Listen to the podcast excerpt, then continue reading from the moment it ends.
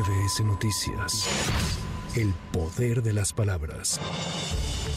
La mayoría de Morena y aliados en San Lázaro aprobaron de lo general con votación de 260 a favor y 195 en contra la Ley de Ingresos 2024, con una mega deuda de 1.9 billones de pesos. Este mismo jueves continuarán con la discusión en lo particular en la que se prevé la presentación de una cifra récord de reservas con aproximadamente 3.000 propuestas de modificación al proyecto. Escuchemos parte de la discusión en voz del diputado Ildefonso Guajardo. Lamentablemente nos mintieron de que no habría deuda y sí hay deuda. Nos mintieron que tendríamos el sistema de salud de Dinamarca y hoy hay 50 millones de mexicanos sin tener acceso al sistema de salud. Por favor, ya cambien el refrán porque sí roban, sí mienten y sí traicionan.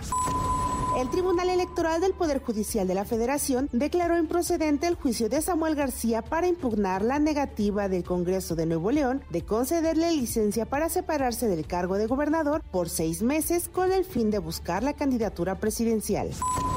Debido a los fideicomisos que se pretenden extinguir, este miércoles trabajadores del Poder Judicial acudieron al Senado de la República para aclarar que no gozan de privilegios y exigir que se respeten sus derechos laborales. Destacaron que estos fueron creados hace más de 25 años con aportaciones de los propios trabajadores y que las afectaciones no serán solo para ellos. De los fideicomisos que se quieren afectar es el fideicomiso de impartición de justicia. En ese fideicomiso se están aplicando los recursos para la apertura de los nuevos tribunales laborales y además para hacer frente al nuevo sistema de justicia laboral. La afectación no va a ser solamente para nosotros, va a ser para la población en general, para los justiciables que nos exigen, que nos piden que los amparemos y los protegemos.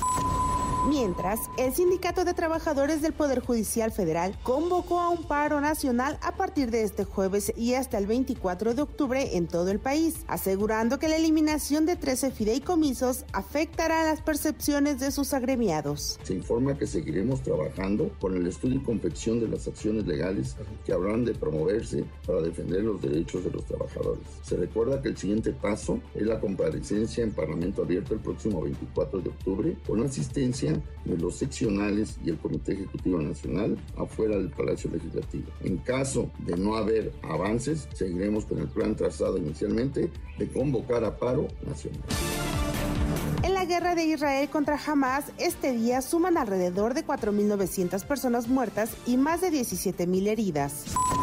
La embajadora de Israel en México, Einat Kranz, advirtió que la cifra de rehenes en manos de Hamas podría elevarse a 350, ya que si bien confirman 199 secuestrados, todavía hay personas desaparecidas tememos que son muchos más. No tenemos todavía pruebas, pero hay mucha gente que está desaparecida y puede ser que hay 100 o 150 más, o sea que el número de secuestrados puede llegar a ser más de 350 personas. Entre esos secuestrados, como ya todos saben en México, lamentablemente también se encuentran dos personas de nacionalidad mexicana. De igual forma reconoció el esfuerzo de México y otros países por lograr la liberación de rehenes. Cualquier esfuerzo y cualquier contraparte que México y los demás países puedan contactar y puedan ayudar a la liberación de los secuestrados sería bienvenida. Nosotros estamos llamando a toda la comunidad internacional a expresarse de manera muy clara y contundente y exigirle a Hamas a liberar inmediatamente, sin ninguna precondición, a todos los secuestrados, incluyendo obviamente los mexicanos. Y todo lo que pueda hacer el gobierno de México y cualquier otro gobierno que acelere este proceso y que termine con la liberación lo más rápida posible de todos los secuestrados sería bienvenida. El cantante Víctor Manuel Bravo, quien fue levantado por hombres armados mientras ofrecía un concierto en Parral, Chihuahua, fue hallado con vida. La Fiscalía Estatal informó que el cantante solo presentaba algunos golpes no considerados de gravedad. La Suprema Corte de Justicia de la Nación declaró inconstitucional diversos artículos del Código Penal de Chihuahua que sancionan el aborto, por lo que concedió el amparo a una mujer para que no se le apliquen las normas penales que criminalizan el aborto en el Estado. Jalisco, el exalcalde de Ixtlahuacán de los Membrillos, Eduardo Cervantes Aguilar, fue asesinado a balazos la tarde de este miércoles. Así lo confirmó el fiscal estatal Luis Joaquín Méndez. Sin aclarar los delitos que se le imputan, un juez de control giró una orden de aprehensión en contra de Raúl Ramírez, fiscal anticorrupción de Tamaulipas. Para MBS Noticias, Anaí Cristóbal. MBS Noticias. El poder de las palabras.